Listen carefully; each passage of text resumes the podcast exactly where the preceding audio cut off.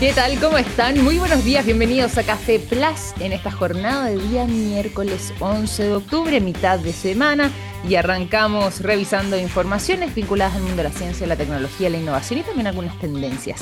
Vamos a abrir en esta oportunidad conversando respecto a eh, lo que mm, ha estado circulando sobre nuevas noticias del mundo de la física respecto a una nueva ley que eh, vendría a distorsionar quizás lo que son las creencias de algunos, a apoyar lo que podrían ser las teorías que tenían otros eh, respecto a la posibilidad de vivir en una especie de simulación a ver de qué se trata todo esto y por qué estoy hablando de esto que suena más de película de ciencia ficción, de novela, de teoría conspirativa o de otro tipo de índoles en vez de algo vinculado a la ciencia. Bueno, fíjense que acaba de eh, ser publicada una especie de nueva ley física que digo una especie de, porque la quiero empezar a explicar, ya voy a, voy a ir directamente y con precisión al tema para que no se me asusten, pero es una nueva ley, o sería una nueva ley,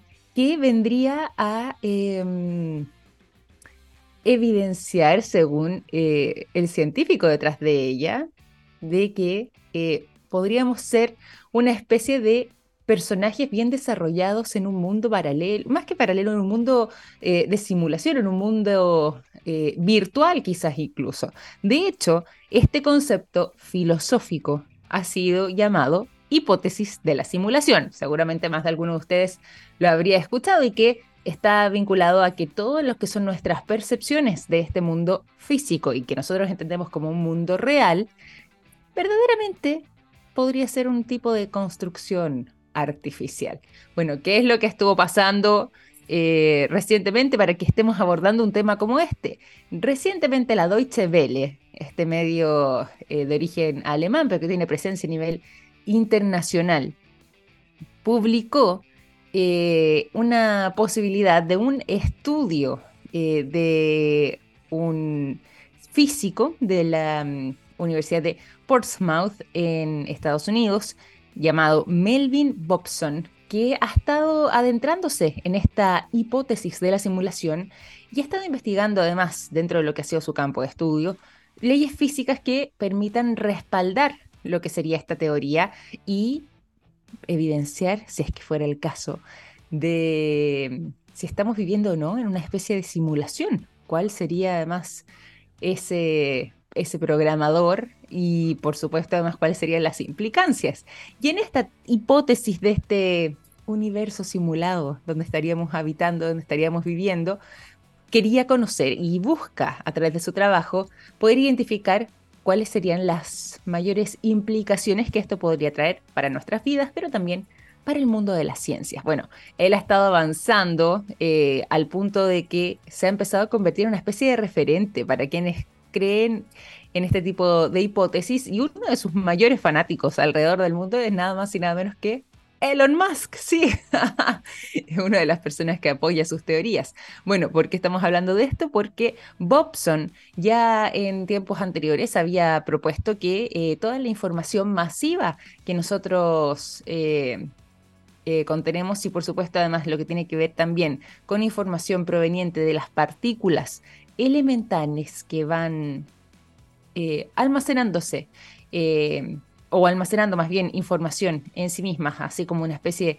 de tipo de ADN, podría ser el gatillo inicial para poder adentrarnos en lo que él asegura ha sido su más reciente descubrimiento, una nueva ley física que podría incluso llegar a predecir ciertas mutaciones genéticas en organismos, incluyendo además dentro de eso algunas enfermedades como virus, y de esa manera poder contribuir a analizar lo que serían sus implicancias. En esto ha estado trabajando durante este último periodo, una teoría que además eh, fue desarrollando, él la llama una ley, ¿ah? pero voy a decir teoría en esta oportunidad, que él ha estado desarrollando con el tiempo, pero que eh, desde el año 2022 hasta la fecha se ha convertido en una especie de em, revelación respecto a lo que involucra todo esto. Y para poder eh, hacer este trabajo, Fíjense que además este científico eh, ha basado gran parte de su hallazgo, como él menciona para esta nueva ley, en eh, lo que es la segunda ley de la termodinámica, que eh, han escuchado ustedes, me imagino que sí, lo recordarán algunos posiblemente desde el colegio, otros quizás ya lo tengan más fresco en su memoria, lo que es el concepto de la entropía, que tiene que ver con esta especie como de caos eh, organizado que se puede generar, ¿cierto? Que es una medida de desorden eh, en un sistema aislado que implica una pérdida de energía, por lo que siempre tiende a aumentar, o permanece constante dentro de lo que son los procesos naturales de nuestro universo. Bueno, en este caso, este científico considera que esta información puede ser una forma de materia, es decir, que esta entropía, más que un desorden en sí mismo, más que un caos dentro de un sistema aislado, podría ser efectivamente eh, una especie de información en forma de materia, de modo de que los sistemas de información también van aumentando con el tiempo, observando de esta manera que la entropía se mantiene constante o va disminuyendo incluso con el tiempo y por ahí vendría esta nueva ley, lo que además es lo que lo ha llevado a él a proponer que esta segunda ley eh, de la termodinámica, como es la entropía, pueda desprenderse de ella lo que él sería, lo que él ha llamado como la segunda ley de la dinámica de la información o la infodinámica,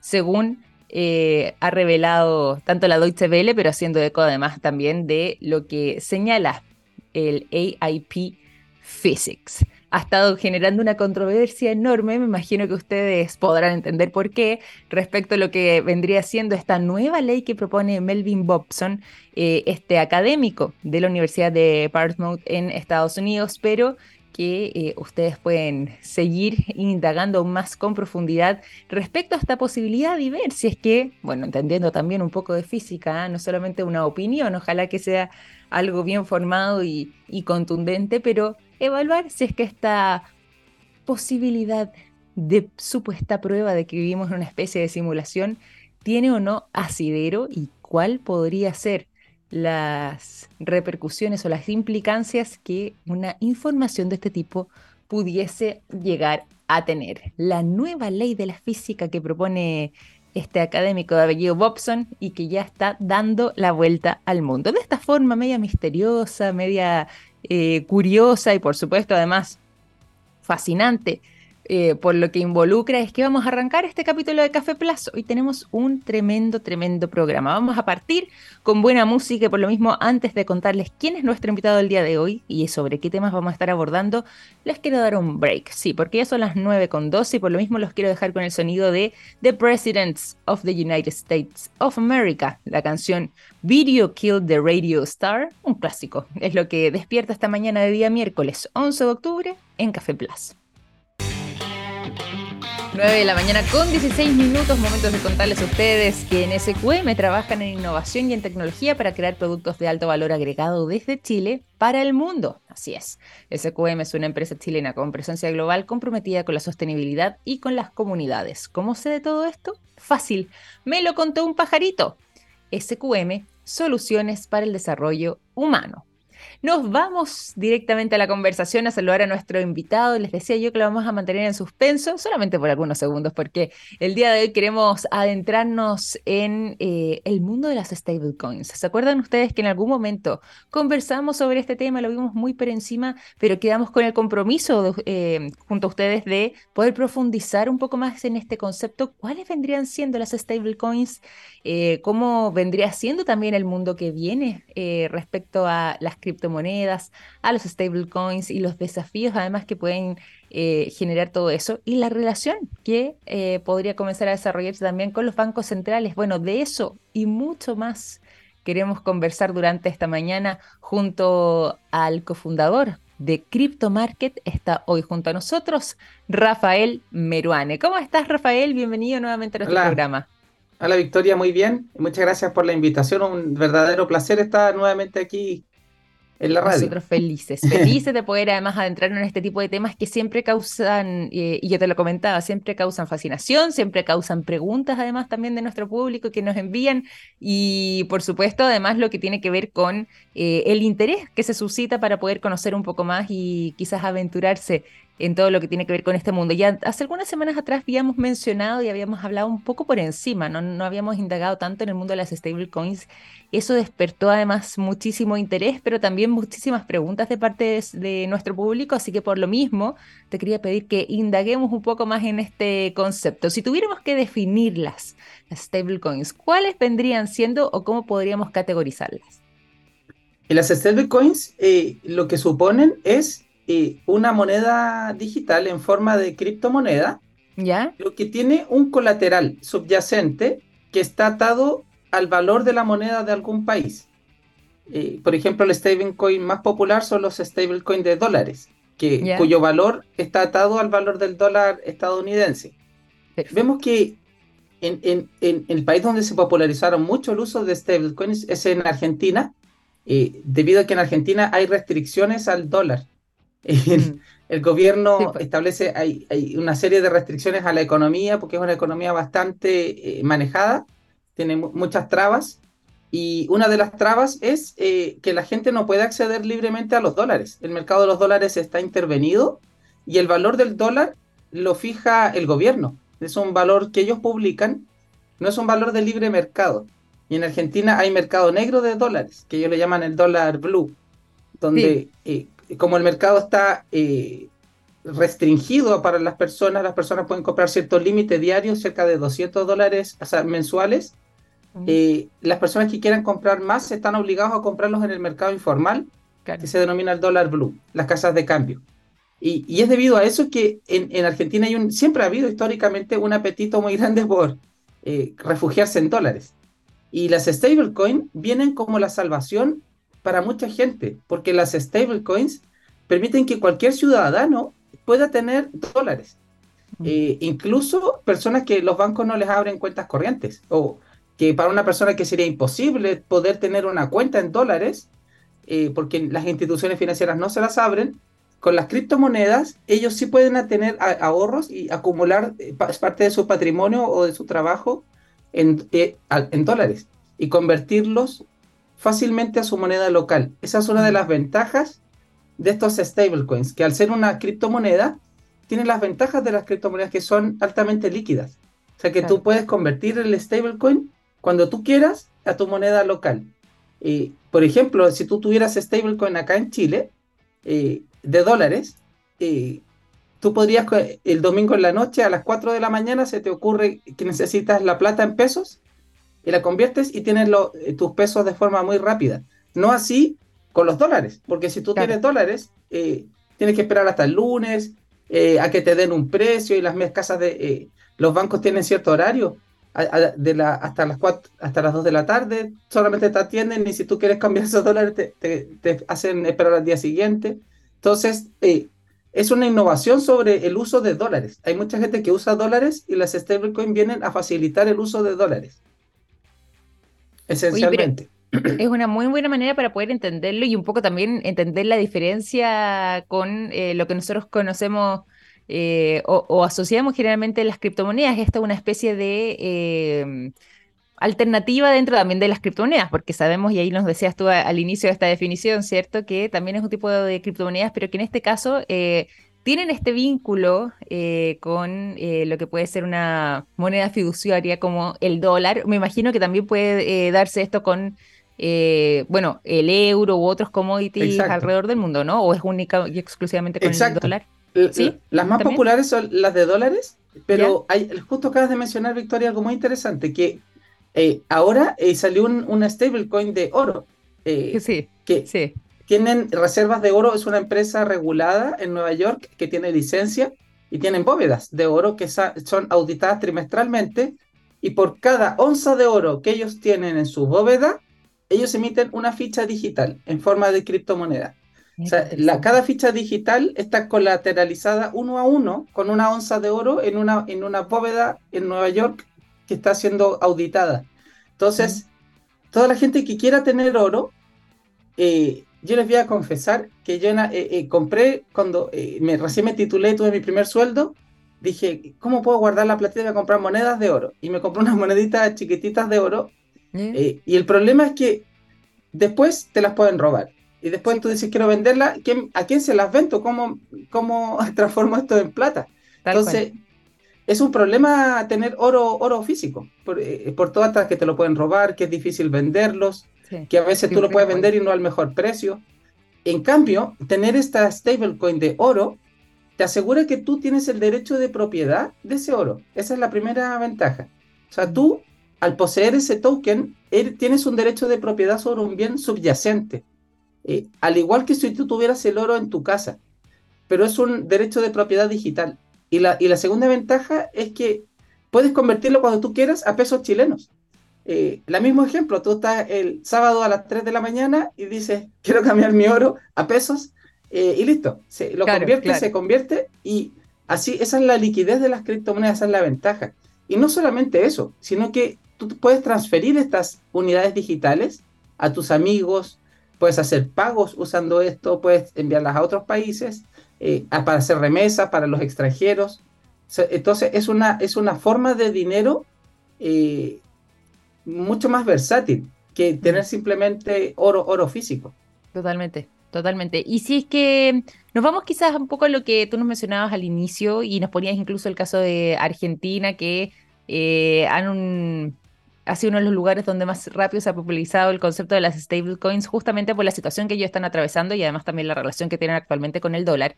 Pero eh, si uno mira, por ejemplo, el caso argentino o incluso otros países que están atravesando también, bueno, todos estamos un poco en, el mismo barco, ¿cierto? No, no, necesariamente el mejor momento económico a nivel global. Por lo mismo, eh, ¿qué tipo de mm, eh, opción, de alternativa de refugio incluso puede terminar generándose en el mundo de las stablecoins para poder sortear de mejor manera lo que es este escenario económico un poco más complicado. Más complejo. Más eh, complejo. Bueno, en el corto plazo, eh, mientras la Reserva Federal siga eh, en su política de aumento de tasas, ¿Mm? el dólar es una buena alternativa, pero en el corto plazo. Estamos hablando de aquí a unos 5 o 6 meses. O sea, acumular stablecoins basadas en el dólar puede ser una buena estrategia en el corto plazo. recordemos también que las criptomonedas se pueden fraccionar y picar entonces, tú, por ejemplo, podrías tener un peso equivalente en pesos chilenos de stable con 100 pesos, 1000 pesos. Eh, eh, al ser fraccionables, no necesitas tener las unidades completas. Y ahora, las personas que piensen más en el largo plazo y quieran tener una seguridad económica mucho más alta, pueden, por ejemplo, eh, invertir en, en estas stablecoins de oro. Y en el fondo están mm. acumulando oro como la humanidad lleva haciendo desde hace miles de años. O sea, eh, en tiempos de crisis, el oro siempre se ha comportado como un buen elemento de refugio. Y, bueno, para las personas que quieran apostar un poco más al riesgo, eh, invertir en Bitcoin también es, es, una buena alternativa, pero eso ya no es una stablecoin. Claro, claro, exactamente. Sería el Bitcoin aquí, sería como la criptomoneda que uno rápidamente conoce o reconoce, me refiero en el sentido de que es como de las más clásicas eh, y no necesariamente el concepto de las stablecoins, como decías tú, que está de alguna forma u otra también vinculada eh, a, estos activos eh, subyacentes eh, de la moneda fiduciaria, como el dólar que hemos estado mencionando, ¿cierto? Ahí, ahí está la diferencia también entre, por ejemplo, Bitcoin, por poner un caso, o las stablecoins. Y ahí yo quería profundizar respecto a lo que nos estabas diciendo recién. sobre esta, esta posibilidad, ¿cierto? Sobre todo más en estos tiempos o incluso en países que ya la han comenzado a adoptar con mayor manera como Argentina, que además también está en una situación económica particular. Em, ¿De qué forma también, y ya que tú lo mencionabas antes, se pueden facilitar las transacciones de este modo? Tú nos decías antes que, eh, y nos ponías el, ejemplo del oro físico, ¿cierto? Eh, respecto a lo que pueden ser las stablecoins, pero ¿de qué forma también en el día a día eh, puede esto terminar agilizando o facilitando ciertos procesos de transacción? Para términos de envío de pagos internacionales, hay una ventaja directa eh, al hecho de ser pagos que son inmediatos y por muy baja comisión. Eh, es una forma muy sencilla de poder enviar dinero al extranjero. Eh, mm. Principalmente en el caso de toda la población migrante que hay en Chile, que regularmente envía dinero a sus familias que están en el extranjero. Esto se posiciona como una alternativa muy versátil y muy asequible, que está al alcance de cualquier persona sin importar su grupo económico. O sea, no, no hay que tener cierto patrimonio. O sea, todos podemos usar estos, estos dólares digitales eh, sin importar nuestro patrimonio, ni nuestro origen, ni, nada. Es algo totalmente abierto a, cualquier persona. Y poco a poco, eh, cada vez son más comercios electrónicos los que están aceptando este tipo de medios de pago. Mira qué interesante, eh, eso está muy bueno. Se ve un camino donde el comercio electrónico está adaptándose para aceptar estos pagos y también el surgimiento de nuevas billeteras, eh, sobre todo en el mercado norteamericano y europeo. Acá en Sudamérica todavía no, es tan visible, pero en el mercado norteamericano y europeo existen ya múltiples europeas que son eh, billeteras, que son eh, muy masivas, que las usa mucha gente, que ya están soportando el uso de stablecoin y criptomonedas para enviar y recibir pagos. Mm. Entonces es una realidad que ya está ocurriendo y que poco a poco va tomando cada vez más fuerza. Interesante, y qué bueno además también que eso se esté comenzando a ver reflejado en el comercio, como decías tú, y posiblemente ya comience a ser una realidad de manera cada vez más habitual y, estemos todos mucho más permeados también con este tipo de conceptos, sobre todo cuando estamos hablando de eh, novedades, entre comillas, para algunos como pueden ser las stablecoins. Preguntarte, ya que estábamos hablando también antes de eh, países donde quizás la, la, situación económica está más difícil, hay mayor inflación. Eh, o, incluso eh, hay incertidumbre económica profunda. Puede ser, como mencionábamos antes, una especie de em, alternativa eh, para poder preservar capital. Eh, ¿Existe esa posibilidad de encontrar ese tipo de contribución por parte de las stablecoins? Sí, en el caso del oro tenemos una garantía de que sí, porque mm. la historia de la humanidad lo ha demostrado así lleva miles de años y, y es un, un, sistema para resguardar valor. Entonces, stablecoin basadas en el oro, que CryptoMarket las ofrece, sí, sí tienen ah, esa, excelente, excelente. está bueno, eh, pero, está bueno saberlo, digamos ahí para allá también después. Pero sí, pues, y puedes comprar desde 100 pesos, o sea, tú puedes tener 100 pesos chilenos en oro, que sería equivalente a milésimas de onzas. Pero esa es la gracia, que tú eh, las puedes fraccionar, las puedes dividir, acumular, transformar a pesos, enviar, muy versátil. Pero con respecto al dólar, ahí la situación tiene dos caras de la moneda, porque en el corto plazo el dólar puede que se valorice, pero en el largo plazo es muy probable que el dólar pierda valor. Eh, mm. y esto es debido principalmente al, al, aumento de la deuda de Estados Unidos, que se va a volver insostenible en, de pago. Y eso significa que los bonos estadounidenses, los bonos de deuda pública, van a transformarse cada vez en instrumentos cada vez más riesgosos. Mm. Lo mismo que le pasó a Argentina. Y, y, se, presagia una argentinización de la economía estadounidense en la próxima década. Mira, o sea, interesante eso. Sí, es algo que se viene, que va a ocurrir, quizás lentamente, no tan rápido, pero eh, en la medida que pasen los años, eh, el dólar va a ir perdiendo su estatus de moneda fuerte y se va a ir transformando en una moneda más en un mundo totalmente globalizado que mm. ya no va a depender tanto del dólar. Entonces, en la medida que el dólar pierda su este estatus de la gran moneda de reserva mundial, que los, ya lo está haciendo, y esencialmente debido al, a los BRICS. Eh, por ejemplo, se supo hace poco que Arabia Saudita se unió a los países BRICS eh, junto con Rusia, China, eh, Argentina, Brasil, la India, Y, ellos tienen un plan para hacer comercio sin usar el dólar. O sea, ese es su objetivo finalmente, hacer todas sus transacciones eh, internacionales sin el uso de dólares.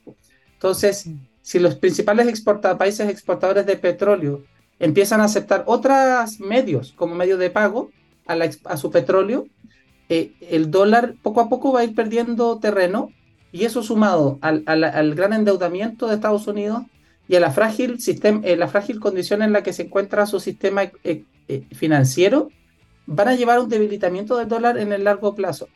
Entonces, por eso que en el corto plazo tenemos una coyuntura que va a llevar a que el dólar suba de valor.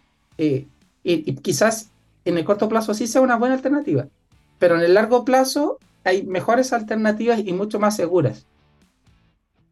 Me gusta que además nos cuentes también lo que son eh, las distintas caras de esta realidad, sobre todo además eh, con, haciéndolo con tanta responsabilidad, porque claro, nos decías, en el caso del oro puede ser una muy buena alternativa, en el caso de las stablecoins tiene esta doble cara y es una buena forma también de poder eh, explicarle la información a la gente y por supuesto además, en tu caso, además siendo...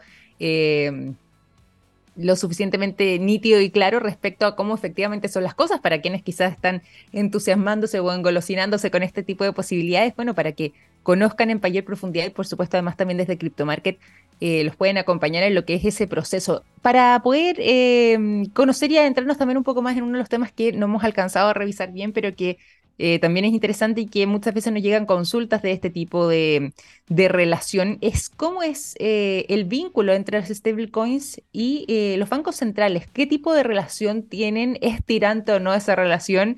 Y de qué manera también el tema de las regulaciones se hace presente.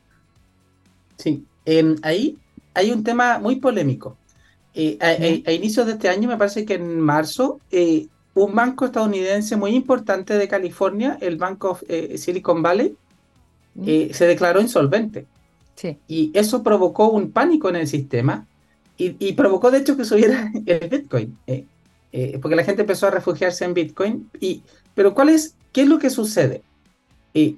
cuando tú dejas tu dinero en el banco, tú pierdes el derecho de propiedad de ese dinero. Ese dinero ya no es tuyo el banco lo que te da es un vale, es un, es un compromiso de devolverte esa plata en el futuro. O sea, todo el dinero bancario son compromisos de pago futuro. Eh, eh, tú ya no tienes el derecho de propiedad de ese dinero.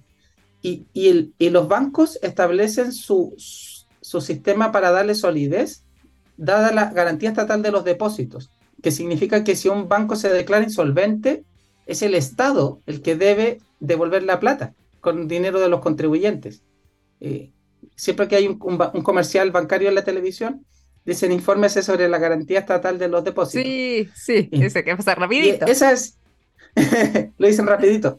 Y, lo que significa eso es que cada banco tiene distintos niveles de solvencia. No todos los bancos son iguales. O sea, no es, no es lo mismo poner la plata en un banco que ponerla en otro, y no todos los bancos tienen la misma nivel de capitalización ni la misma cantidad de pasivos versus activos. Hay bancos que son más riesgosos y en Estados Unidos vemos que desde la caída del Silicon Valley Bank y que tuvo que ser rescatado eh, por la Reserva Federal, mucha gente está arrancando de los bancos chicos y moviendo su dinero a los bancos grandes en temor a que estos bancos chicos puedan ser insolventes o puedan perder su dinero. Entonces, el dinero bancario es una forma de dinero privado que mm. está administrado por instituciones privadas y que hay un riesgo de contraparte, que significa que esas instituciones privadas podrían en cualquier momento no cumplirte y dejarte sin tu, sin tu dinero. Y las stablecoins, muchas de esas, están colateralizadas con depósitos bancarios. E, es así el caso de USDC, una, una stablecoin muy conocida, que en el fondo son depósitos bancarios los que hay detrás de la moneda. O sea, si los bancos que están detrás de esa stablecoin colapsan, esa stablecoin también va a colapsar. Mm. Y, ahí viene eh, todo el trabajo que están haciendo los bancos centrales para crear monedas digitales, pero emitidas directamente por el Banco Central. Y estas, estas monedas emitidas por los bancos centrales son igual que el efectivo. No hay un riesgo de contraparte. Eh, tú cuando tienes billetes, cuando tienes un billete de 10 mil pesos, no tienes un riesgo, porque tienes el billete, o sea, el billete está en tu bolsillo. no, no, no hay ningún riesgo a menos que alguien te robe el billete. Y, y, es lo mismo con las monedas digitales de los bancos centrales. Las monedas digitales de los bancos centrales tienen la misma categoría que un billete. Y no hay un riesgo de contraparte porque el Banco Central no, no quiebra. Y teniendo esa, esa, esa, esa distinción, vemos que el, dinero digital de los bancos centrales, que es algo que ya se viene y se va a venir en todo el mundo, China ya lo tienen en marcha, en, varias provincias de China ya se está utilizando este dinero, es un dinero que es mucho más fuerte y que está libre de este riesgo sistémico y del riesgo de contraparte de que hay una institución privada de la cual tú dependes. En el fondo acá tú dejas de depender de instituciones privadas específicas y solo dependes del Banco Central. Y, eso se ve como un paso eh, hacia un sistema más robusto, pero todo tiene dos lados de la moneda. Eh, al, ser un ente central el que controla todas las monedas digitales, ellos pueden saber eh, cuánta plata tú tienes, cuánto tú recibes, cuánto tú gastas, Y en el caso de regímenes que son totalitarios, incluso te podrían congelar los fondos de un día para otro, que en el caso de China se ha sabido que así, así es. Entonces, a veces no es tan bueno que alguien controle todo. Y a veces sí es bueno que haya múltiples instituciones eh, en las cuales uno decida en cuál ponerlas. Entonces se vuelve, lo mejor siempre es la diversidad de alternativas. O sea, que la gente elija, bueno, la pongo en una institución privada, que yo ya sé los riesgos que hay, o la quiero poner en, en, dinero digital de los bancos centrales, que también sé lo que eso significa, pero que la persona pueda, o quiero usar criptomonedas, pero que la persona elija, elija dentro de distintas alternativas cuál forma de dinero es la que a ellos les parece más eh, útil eh, en, cada caso particular, pero no que sea una imposición, como en el caso de China, donde eh, es, prácticamente es mandatorio usar esta moneda y no hay más alternativas. Y están mm. todos obligados a usarla a través de una billetera digital. Eh, y hay, hay provincias en China que ya no usan efectivo. Están todos usando la moneda digital del Banco Central. Entonces, eh, ahí se puede ver algo como más eh, absoluto en, en, términos de su puesta en marcha, pero quizás hay caminos más mixtos en los cuales esto se puede llevar a cabo. Oye, qué interesante poder escucharte porque además no solamente aprendemos mucho, sino que entendemos también la potencialidad que tienen, eh, en este caso, todo lo que tiene que ver con este mundo cripto, con eh, bueno, por supuesto, además las stablecoins que hemos estado aquí conversando, con esta potencialidad de transformar lo que es este sistema financiero global, obviamente atendiendo también cada una de las realidades, como decías tú, y nos has puesto algunos ejemplos internacionales, pero eh, poder entender de mejor manera, además, eh, estos conceptos que causan fascinación, que a muchos les gustan, que eh, no todos entienden en profundidad, pero que ustedes también desde Crypto Market han hecho la pega no solamente de prestar un excelente servicio, sino que además poder conversar con nosotros y ir aclarando esas dudas que lógicamente también se van suscitando entre los usuarios. Por lo mismo, eh, para aprovechar también lo que nos va quedando del tiempo, Rafael, quería pedirte o preguntarte más bien con qué experiencias se pueden encontrar quienes eh, acudan o se conecten directamente al sitio de Crypto Market en búsqueda de eh, estas posibilidades, ya sea a través de las stablecoins o eh, incluso quizás en poder obtener información para poder hacer su primera inversión. Eh, es muy sencillo y la verdad es que basta con registrarse, crear una cuenta y la unidad de análisis financiero nos pide verificar la identidad de las personas, así que hay que subir un, carnet de identidad con la selfie. y eso es para evitar el, el financiamiento del terrorismo y el lavado de activos. Pero una vez que uno se mm. identifica, eh, uno eh, eh, es muy sencillo de utilizar el sistema y, y la gracia de las criptomonedas, las stablecoins y todo este mundo es que a, diferencia de la banca, que se basa en un sistema de reserva fraccional donde tú pierdes el derecho de propiedad de lo que tú pones, que era lo que explicaba anteriormente, y que hay un riesgo sistémico, hay un riesgo de contraparte, eh, las criptomonedas no, no, lo tienen. Las criptomonedas, tú al comprar criptomonedas, eh, tú tienes el derecho de propiedad de todo lo que tienes ahí, y te lo puedes llevar y, se asegura la existencia. Entonces, eh, mm. es un mundo libre de riesgo de contraparte. Tú, al comprar criptomonedas, tú eres dueño de esas criptomonedas y tienes el derecho de propiedad, tú las puedes sacar, mover, y, se basa en un, en un sistema distinto al sistema de reserva fraccional de los bancos.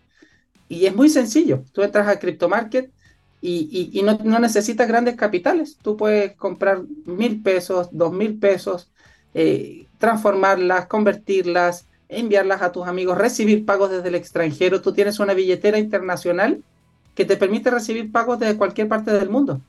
Eh, y también enviar a cualquier parte del mundo. Entonces, es una nueva tecnología que nosotros trabajamos para facilitarla invito a todos a que entren a nuestro sitio cryptomkt.com y que puedan experimentar con esto, que al, principio suena un poco difícil, pero una vez que uno lo usa por primera vez se da cuenta que, que no es tan no es algo de locos.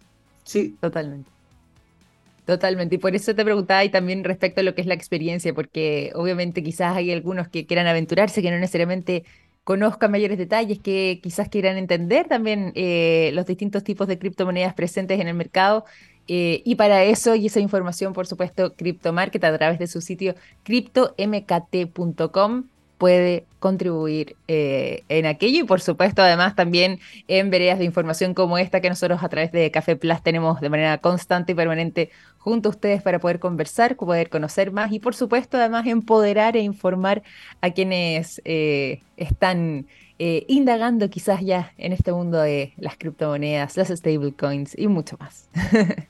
Te quiero agradecer por lo mismo, Rafael, por tu tiempo durante esta mañana, por venir aquí a Café Plus, por aclararnos también todas estas dudas. Y bueno, por supuesto, siempre quedan temas en el tintero, así que espero que ya seas tú ah, o algún miembro del equipo nos Cinco segundos. Sí, por favor. El Banco Central de Chile está trabajando en una eh, eh, moneda digital de Banco Central. y emitió un informe a principios de este año. Sí, así que acá en Chile se está trabajando, el Banco Central eh, tiene un plan de trabajo y probablemente también sea una realidad en Chile. Así que se viene algo muy interesante. Oye, totalmente, totalmente. Eso, bueno, y ya tenemos temas para la próxima conversación, ¿viste? bueno, Victoria, muchas gracias por la invitación. Un placer, verdadero placer estar aquí. Lo mismo digo, Rafael. Muchas gracias a ti. Un abrazo grande, que estés muy bien. Igual, chao. Chao, chao. Rafael Meruane, cofundador de Crypto Market, conversando con nosotros durante esta mañana en Café Plus sobre las stablecoins, sobre los bancos centrales y muchos, muchos temas más. Por supuesto, además vamos a seguir indagando sobre este tipo de temáticas en próximos capítulos de nuestro programa. Y ahora nos vamos a la música. Los quiero dejar con el sonido de Madness. Cuando son las 9.44 nos vamos a la canción Our House. Ya son las 9 de la mañana con 47 minutos. Seguimos en Café Plus. Nos vamos a la información, pero también nos vamos a los datos. Y por eso, a esta hora de la mañana, le contamos a ustedes lo siguiente. Me contó un pajarito que en SQM tienen una exitosa alianza público-privada en litio y que trabajan día a día en todas sus líneas de negocios para poder entregar productos de estándar mundial en salud, en alimentación, en energías limpias y en electromovilidad, construyendo así un futuro más sostenible. ¿Cómo sé de todo eso? Fácil. Me lo contó un pajarito. SQM, soluciones para el desarrollo humano. Seguimos con la información, nos vamos aquí a ir rápidamente a mm, distintas novedades del mundo de la ciencia, la tecnología y de la innovación y vamos a pasar a revisar información eh, procedente, en este caso, del extranjero. Sabemos que eh, está muy fuertemente marcada la, agenda por lo que está pasando en nuestro exterior, pero en este caso nos vamos a ir a otro tipo de temáticas y que están vinculados al mundo de la salud, particularmente a la posibilidad de em, extender nuestra vida más allá de los 100 años. Ha sido esa una de las metas más ambiciosas y recientes que eh, ha tenido parte del mundo de la medicina, ¿cierto? En poder eh, generar una mayor longevidad, pero, por supuesto, ¿en qué estado, en qué condiciones? Bueno, de manera saludable, ¿cierto? Y ha sido una de las metas y se ha investigado incluso a ciertas eh, personas provenientes de distintos lugares del mundo que em, han logrado superar los 100 años y que se mantienen con buena energía y en buen estado de salud.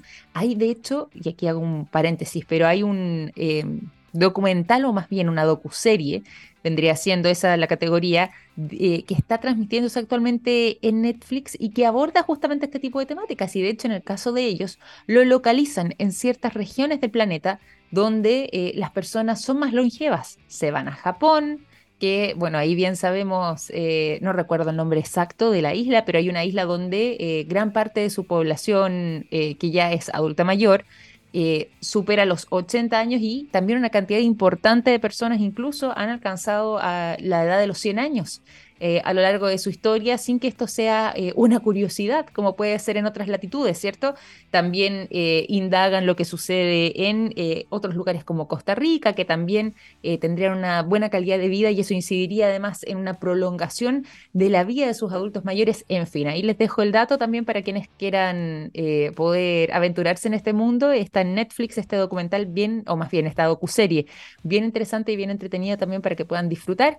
Pero la ciencia y que nos vamos a la información, también se ha estado adentrando entonces en este tipo de temáticas y se ha descubierto eh, que, bueno, obviamente hay distintos factores que van determinando lo que es una vida larga y saludable. Que decir todo lo que está vinculado a eh, temas de estilo de vida, de alimentación e incluso de predisposición genética. Bueno, dentro de lo que es la búsqueda de poder comprender los secretos de una longevidad en, buenos, eh, en buenas condiciones, es que hay una publicación reciente eh, de mm, un grupo de científicos que ya comparte Zero Science y que ha revelado que hay algunos biomarcadores que hay que estar observando de manera constante para poder quizás determinar cuál podría ser la, eh, la longevidad de una persona en particular y que podría darnos indicios también de si es que tiene posibilidad de que su vida se extienda más allá de los 90 años.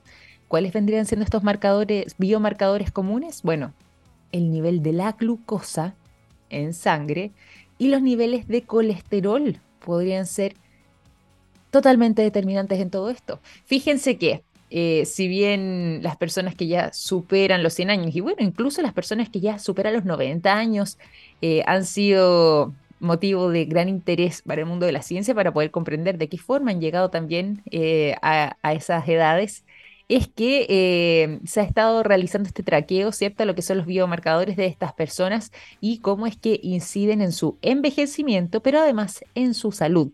Y de hecho, si bien hay cientos de estudios que eh, se han realizado en esta materia, al menos el estudio más grande que ha logrado comparar los perfiles de biomarcadores medidos a lo largo de la vida de esas personas que han sido finalmente excepcionalmente longevas, eh, marca diferencias con algunos de sus pares cuyas vidas finalmente terminaron siendo más cortas. Es decir, estos dos biomarcadores, el colesterol en particular y la glucosa en sangre, eh, vendrían siendo así de determinantes para poder estimar de alguna forma u otra cómo es que eh, va a ser eh, los años venideros para esas personas, si es que va a ser una vida más prolongada o quizás que no, no alcance a empinarse sobre los 80 años incluso. Bueno, todo esto está compartido actualmente en la revista Year Science, donde además han estado indagando, ¿cierto?, en lo que ha sido este este estudio reciente, el más extenso que se ha realizado y que estuvo también eh, enfocándose en el vínculo entre los perfiles de las eh, personas que estuvieron analizando y además la posibilidad, como mencionaba, de convertirse finalmente en personas que superen los, los, 100 años. Para esto se incluyó el dato de 44 mil eh, personas que fueron voluntarios, en este caso 44 mil personas de origen sueco, que ya estaban rondando eh, la, eh, la vejez entre los 64 y los 99 años fue esta muestra y, em, como les decía, no es menor a ¿ah? una cantidad de 44 mil personas. Posteriormente, a todas estas personas que, eh, si bien les hicieron algunos estudios y evaluaciones de salud generales, los llevaron a poder participar em, dentro de lo que es este monitoreo a eh, distinto tipo de eh, pruebas y por supuesto además la medición de estos biomarcadores. Y de este grupo de 44.000 personas suecas, 1.224 vivieron efectivamente hasta los 100 años. Ese es aproximadamente el 2.7% de la muestra. La gran mayoría, eso sí, eh, y esto es importante y también es uno de los factores que hay que seguir analizándolo con mayor eh, determinación que la gran mayoría de esas personas, de las 1.224 personas que lograron superar los 100 años, eran mujeres. Sí, el 85% de estas 1.224 personas eran mujeres. Es decir, el 85% de este 2.7% de la muestra de 44.000 eh, personas suecas que fueron voluntarias para hacer este monitoreo. Y además de eso, de los dos biomarcadores esenciales, como les decíamos, para poder determinar esto, también se incluyeron biomarcadores sanguíneos vinculados a la inflamación, al metabolismo, a la función hepática y renal, que también estarían entregando información fundamental y eh, fijarse si es que también los pacientes o los voluntarios que estuvieron eh, analizando y estudiando durante todo este periodo eh, tenían eh, posibilidades de tener desnutrición o anemia que también incidirían, por supuesto, además en lo que es esta prolongación de la vida más allá de los 90 o incluso los 100 años. Aquí un estudio interesante que ustedes pueden revisar en Science. Perdón, en, la revista Hero Science, ahí pueden indagar directamente en lo que es este estudio en particular, que ya está dando la vuelta al mundo por ser una de las muestras más grandes y exhaustivas respecto a este tipo de temáticas y buscar cuáles podrían siendo las explicaciones detrás de las personas que logran superar los 100 años de buena manera. Con esta información vamos a ir finalizando este capítulo de Café Plus, que son las 9.56. Culminamos entonces por este día miércoles, pero sigue por supuesto la programación de Radio TX Plus. Ya comienza Oh Geek Next, no se lo pierdan y nosotros nos encontramos mañana a las 9 en punto. Un gran abrazo, que estén muy bien, cuídense mucho. Chao, chao.